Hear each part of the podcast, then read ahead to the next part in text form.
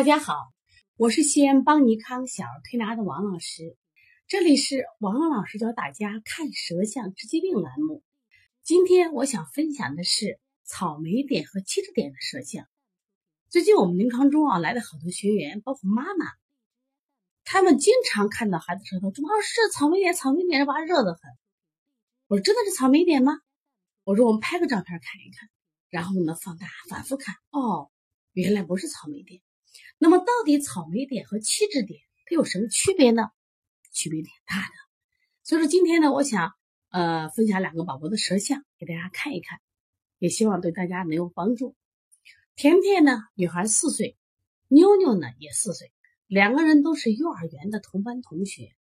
双方家长呀，因为孩子呀，也也成了闺蜜，关系比较好，经常给孩子买一样的衣服啊，穿一样的鞋。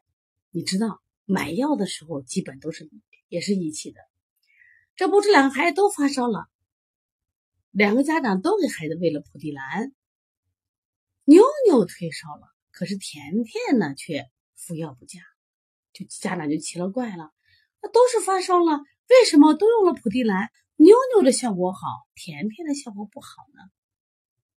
那我们现在借这个案例给大家分析一下。甜甜和妞妞的舌面上都有密布了许许多多的小点点，那大人一看，哦，草莓点，草莓点怎么形成的？不用说，草莓点呢，红彤彤的，是用热引起的，所以用清热药。大家知道，蒲地蓝就是一味中成药的清热药。但是实际上，你仔细去看一下，小甜甜的舌头是有点点，但它的点点，特别用手机或电电脑放大，哎呦！全是什么呀？透明的点点，一个一个，里面没有红色。我们把这个呢叫气滞点。气滞点呢是由于气机瘀滞不通造成的。那这个孩子你摸去肚子砰砰的，最近也生气啊，容易腹胀。目前呢还没有到化热的地步。那你再仔细看看妞妞的舌头，好，上面的点是红彤彤的，一个个突出的什么呀？草莓点，颜色是红的。其实这才叫草莓点，草莓草莓点红色呀，这是体内气郁化热，或者是小孩食积化热。而且大家看到甜甜的舌头，舌舌苔也是比较厚的。所以说，妞妞的这个发烧是因为体内热盛引起的发烧，而甜甜呢却是气机不畅引起的发烧。那么处理的方法应该一样吗？你不要以为妈妈是闺蜜，宝宝是好朋友，我们连药都吃一样的，这就不对了，是不是？同样，双胞胎也是这样。你看他长得一样，那得病是一样吗？